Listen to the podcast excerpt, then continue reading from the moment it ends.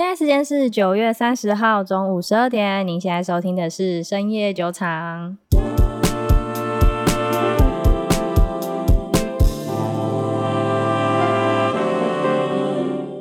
Hello，大家好，我是瑞娜。Hello，大家好，我是 Maggie。哎、欸，你有没有发现我们叫深夜酒厂，可是录的时间越来越早了？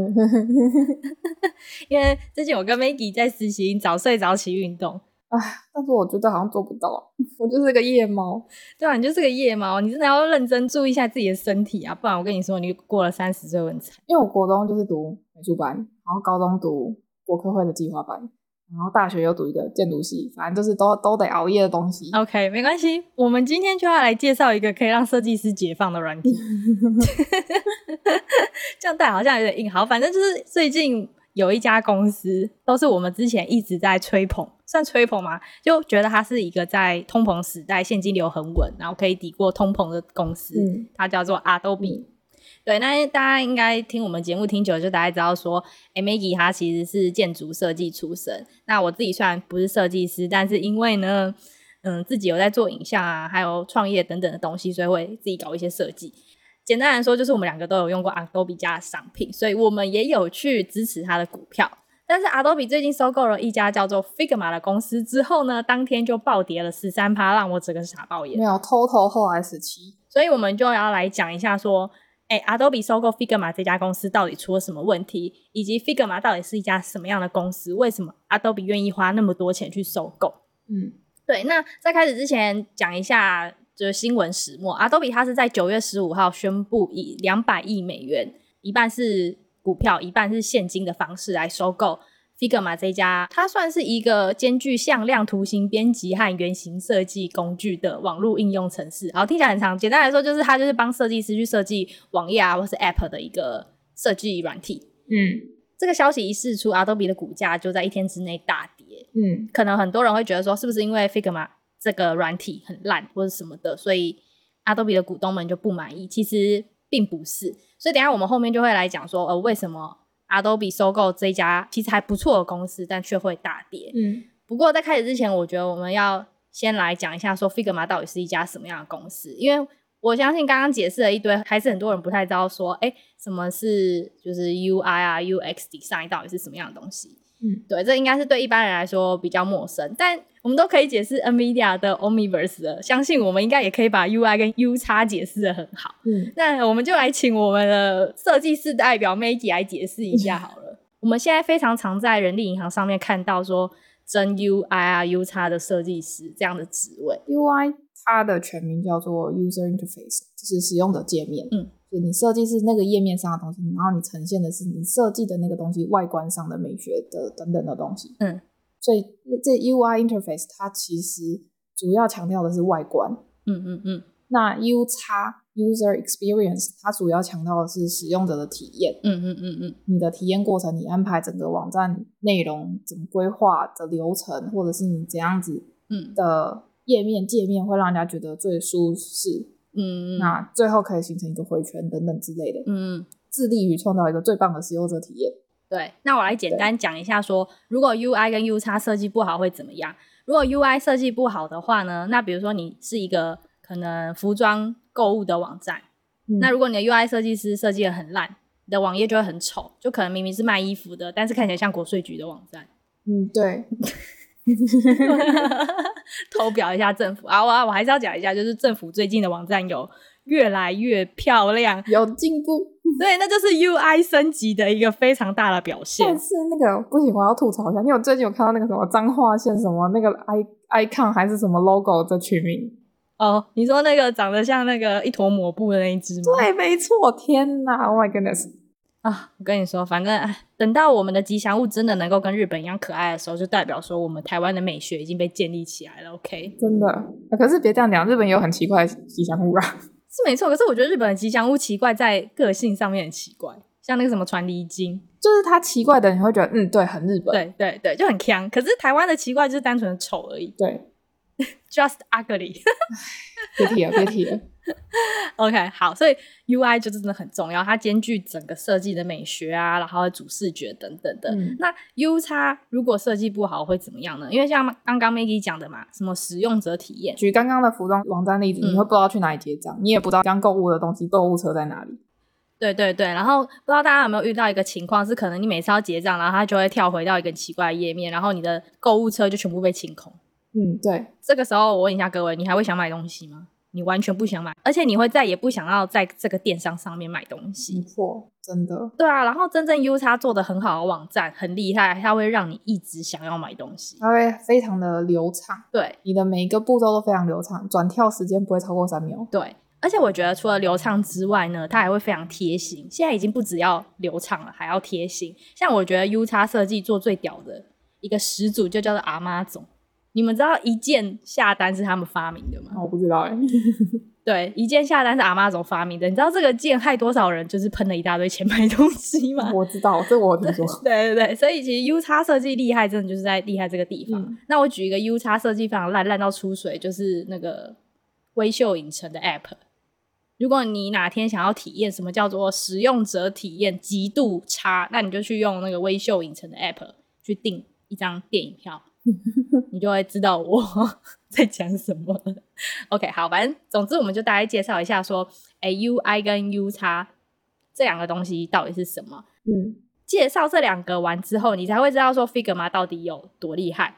因为就我们刚刚所讲起来，其实这两个东西都不外乎需要去设计嘛。嗯，一个好的产品，你一定不可能是一个人设计而已。嗯，对，你一定是一个 group，一群专案的协同者去做。对，就来到一个重点哦，一群人要一起做事情，重要的是什么？你的副档名要互通。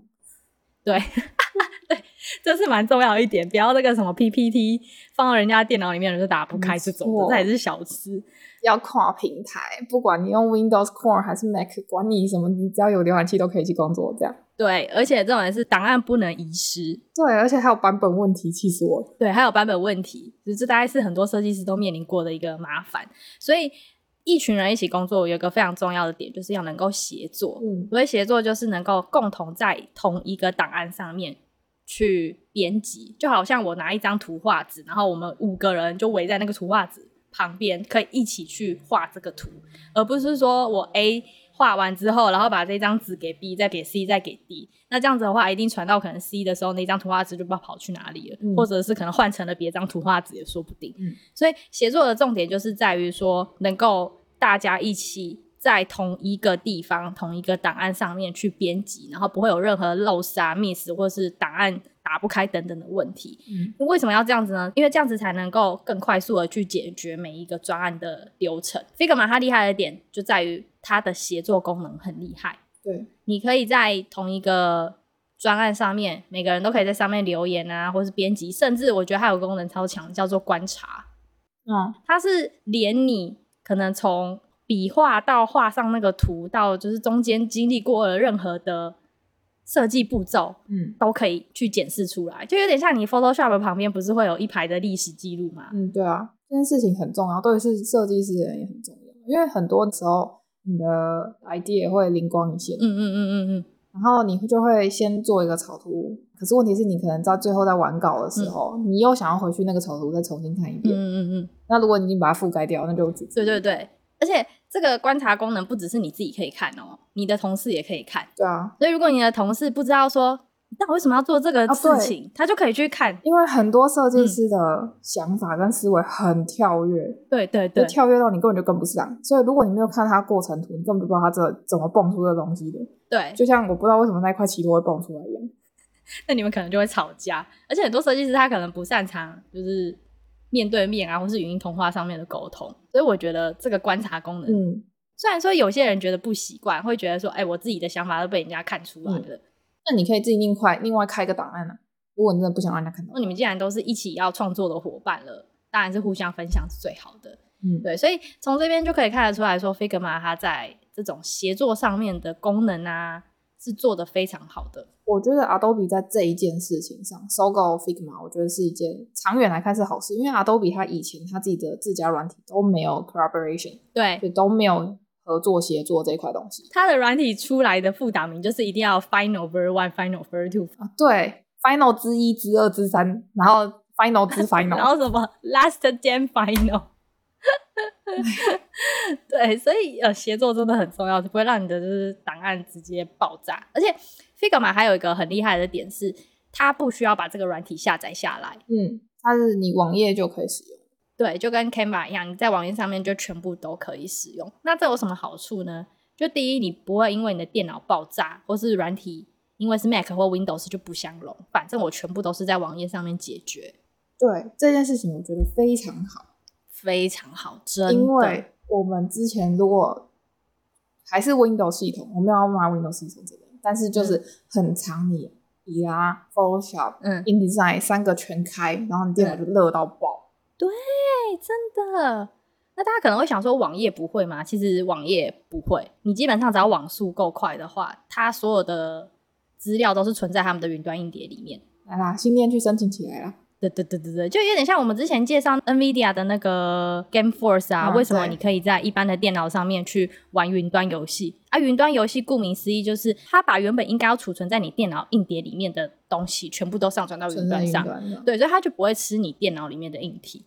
嗯，对，这个是一个未来的趋势，因为你的电脑说实在，嗯、呃，你再升级有有上限啊。我觉得硬体上的升级会跟不上软体的升级。对。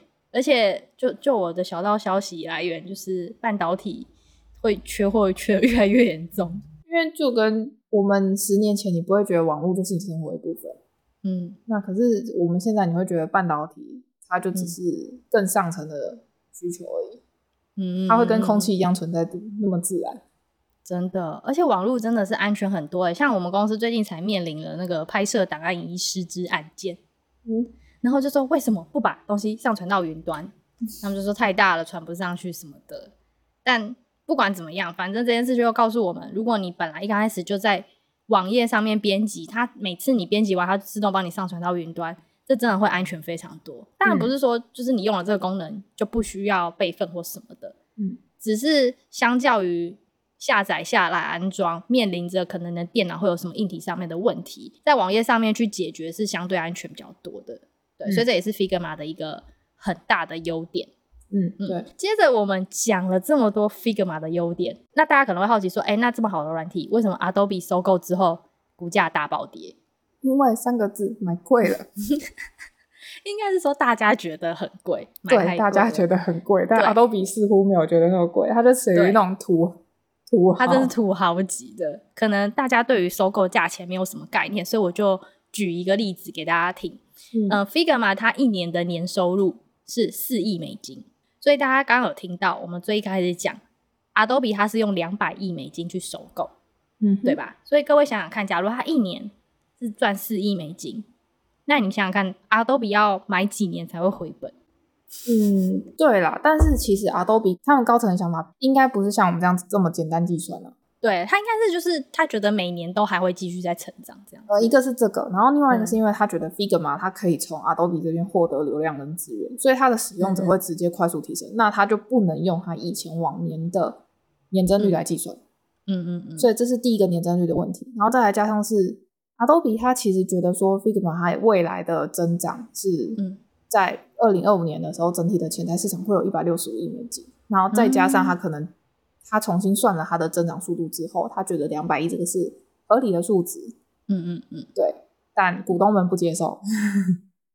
其实我蛮能理解 Adobe 的想法，因为 Figma 现在就有点像是还没爆炸成长前的 Canva。各位知道 Canva 在二零二一年、嗯、一年之内就增了一千个员工。嗯。所以这种就是开发工具的公司，它如果要爆炸性的成长是非常快速的。那等到那个时候你再收购，可能就已经来不及了。嗯。所以其实我能理解说，Adobe 他可能想要趁他还没有那么快速成长之前就先收购掉。嗯，股东为什么还是会觉得很贵？其中一个原因是因为 Adobe 是买买买的公司。对，如果大家不知道的话，可以去听前前面几集，Maggie 有介绍 Adobe。Adobe 它其实不是一个自己研发软体的公司，就不擅长啦，也不是说完全没有，嗯、不擅长。它主要都是一直去买其他设计公司的软体进来，然后当成自己家的东西。这次 Adobe 花了两百亿美元，相当于他前面收购了五十五家公司的总和。嗯，对，这样听大家应该就会觉得很贵了吧？虽然说 Figma 前途真的是无量，但是以股东的身份来说，我会觉得哇靠，我前面买了五十五家都没有那么贵，然后你现在一买买两百亿是怎么回事？因为我觉得 Adobe 他以前的软体都是用收购方式，他希望他也希望在 software development 上面这一件事情有更多的策略。那 Figma 我觉得就是一个可以补足它这一块软体。嗯。啊，我觉得股东另外一个不爽的原因啊，就是因为你刚前面有讲，他是用一般现金一半股票的形式来收购 Figma 啊，股票稀释。对，所以如果你用一半股票的形式来收购的话，股东的权利会稀释掉，所以股东也会觉得不爽。我觉得也合理。我现在真的非常不爽。如果我们看他未来好不好？我们就看他未来。但呃，其实从这次的收购案也看得出来说，Adobe 他是极力有想要让自家不足的地方。有可以弥补进来的工具，嗯，因为我们刚刚有讲到嘛，Adobe 它最缺的就是协作这个功能，嗯，那现在协作非常厉害，就是 NVIDIA 的，对不对？对啊，那它之后要出什么，就是 Omniverse，可能很快就会把 Adobe 给杀掉，也说不定，maybe。但现在 Adobe 就会开始收购这些可以协作的平台。那除了 Figma 之外，其实它最近几年收购的工具都有这样子的倾向，像去年它收购了一个。非常厉害的公司叫做 Frame.io，对，Frame.io 是一个我真的觉得是影视圈的救星诶，你知道吗？我简单讲解一下好了。就我们这些在做广告啦、影视的，嗯，通常你要给客户完成的影片，一般的做法就是上传到云端，然后客户看完以后呢，可能觉得哪边不好，把它截图下来，然后写说哦，这边要怎么改，这样子，对不对？嗯。然后你来回之间就可能会出很多错误，甚至是你可能根本就不知道说客户现在截的图到底是哪个片段。你还要去数秒数什么等等，就很麻烦。尤其是你这个档案一多的话，到时候就会搞不清楚。那 Frame.io 它就是一个，你可以直接把你的影片上传到那个网站上面，那客户可以直接在上面去注释。嗯哼，就有点像 Google Docs 一样，大家都可以在上面注释，而且它可以支援到 4K。然后它最厉害的点是，它不需要任何的注册。就当然你上传的人要注册，但你的客户不需要任何的注册。所以你的客户直接打开网页就可以在上面跟你一起协作。对，这样客户就不会跟你客客户说什么哦，我那个还要注册哦，那个打不开哦，那个档案太大传不过来。对，客户就直接在上面用就好。而且最厉害的点是我们修改版本可能都会有，比如说 A 版本、B 版本、C 版本这样子，那就会有各种不同的注释嘛。Frame.io 可以把所有的档案聚集在一起，等于说我 A、B、C 上面都有各种不同的注释。但是它可以把它汇集在一起，嗯、就会变成最后一个 final 档里面有 A、B、C 所有的注释，嗯，超强的。就是大家有兴趣的话，可以去看一下他们的网页。我觉得 Figma 它其实有一样对好用的功能，就是也可以注释，对，它也可以注释，它可以备注，它可以呈现整个过程。嗯、对对，所以从他收购这两个 F 开头的软体就可以来看说。嗯，之后 Adobe 的确是有想要努力一点啦，而不是就是当个富爸爸躺在那边而已。对，但是啊、哦，我觉得，我觉得股东第三个不爽的点，嗯、因为我觉得他们可能觉得 Adobe 最近购物欲有点太旺盛了。对啊，为什么？所以美金上涨，他不是应该多存一点钱吗？反正人家钱多吗？好啊，也也是，但是他现在跌二十趴，我钱实还是没有啦。就是这么购物欲这个这么旺盛，我觉得一个是他可能真的看准这个时机点，现在整个总体大环境不好，嗯、所以。理论上，它收购的价格应该会更低，但 Figma 可能真的是个意外。嗯嗯嗯。那购物欲这么旺盛，会让市场觉得说你的竞争优势可能没有像以前那么强，所以你才需要花这么大一笔的钱去一家收购 Figma。而且，因为还有蛮多设计师会不爽的是，Adobe 常常把收购进来的软体搞烂，就是本来可能那个软体在外面独立好好的，然后收购进来就被 Adobe 搞烂，就变得不好用或什么的。对，不然就是收费更贵。对对对对，不然就收费费收费更贵。现在 Figma 一个月大概是十五美金，然后很多人就很怕说它纳入了 Adobe 的那个 Creative Cloud 里面之后就会更贵。没有，他就把它一起加进大礼包里面，逼你一定要一起买。对，就逼你要买，就对对对对对对。其实很多设计师讨厌的是这点。你知道在台湾还有人就是发起什么 Figma 悼念大会？悼念大会。对，可是这个事情目前都还没有确定，就是 Figma 还没有正式的被收购。还在评估的阶段，嗯，嗯，因为 Figma 毕竟不是一间很小很小很小的公司，所以在美国政府那边也会去留意说是不是有垄断上面的问题，嗯嗯，那我觉得这可能也是 Adobe 之后要面临的挑战，因为 Adobe 一直都是买买买嘛，买到现在这么大，啊、可是它真的能够继续一直买下去吗？就是如果垄断法越来越严谨的话，或许它有一天就没有办法这样一直卖，嗯、那它势必还是得面临到自己必须去研发的这条路。对啊，这一定是 Adobe 在之后会面临的挑战。嗯，所以我们就等着看。嗯、那我我目前会关注的大概就是 Adobe 到底有没有把这些软体弄烂吧。但是我们其实从最近几年也有发现说，Adobe 它本来是走很高端的市场。嗯，所谓很高端，不是说很贵或什么，而是那些设计师他们设计的都是真的很、很、很、很高阶的那种产品。但他最近几年慢慢有开始走一些比较平民化的设计产品，所以他现在方案上面就有分 Adobe 嗯、呃、Creative Cloud Express 吗？有分 Express 跟普通的礼包系列。嗯，对对对，就会有区分开来。这可能也是他在呃营运模式上面有做的一些改变啦。嗯，我个人是觉得。啊，他们算是还知道自己在干嘛了。我觉得短期来说，就是这一笔收购，它可以展现出来的是，嗯，Adobe 想要做协同合作这件事情的目的性有展现出来。嗯，可是未来就是看这间公司对于 Figma 的整合到底会如何。嗯嗯嗯嗯嗯。那再来是整体宏观环境什么时候会好转？这其实对 Adobe 来讲是一个风险，因为它一次性花这么大笔的现金，因为它现在已经把把钱砸下去了嘛，它一定要回收啊。对，但是。好是好在 Adobe，它从过往来看，它是一间长期护城河算很深的一间公司。嗯，以往来看，业务逻辑也还算清楚。了解。对，所以就变成是说，以现在的估值来讲，嗯、就我觉得还是有它诱人的地方。对啊，说到估值，其实我们现在在 Fairtrade 上面，你去看 Adobe 的股票，也会看到诚心分析已经给它五颗星星了。对，所以它现在应该是被很多分析师认为真的很低估的，但还是要。嗯嗯，提醒一下大家说，Adobe 毕竟是一个比较专业性的公司。嗯，对，就是他他卖的产品是真的很设计师取向，所以如果你对设计这一块完全没有概念的话呢，那可能就就就就买来玩玩就好了，这样子。嗯，对，OK，好，那因为我时间上面的关系，今天大概就介绍了一些，算是也是介绍了一个新的产业嘛，对吧？我们之前好像都没有介绍过 UI 跟 UX。的东西，嗯，对，对，所以希望有帮助到大家。好，那我们这期节目都到这边，我们是深夜酒厂。如果你喜欢我们的节目的话，记得订阅我们的频道，并给我们五星的好评。因为我们也有在 YouTube 还有 Instagram 上面有自己的社群平台，如果喜欢的话，也要追踪起来。那如果你想要跟我们聊天，或是在网上那个夜深人静、股票大跌想哭的时候，可以加入我们的那个 Telegram 群组，跟大家一起取暖。OK，那我们今天在这喽，各位拜拜。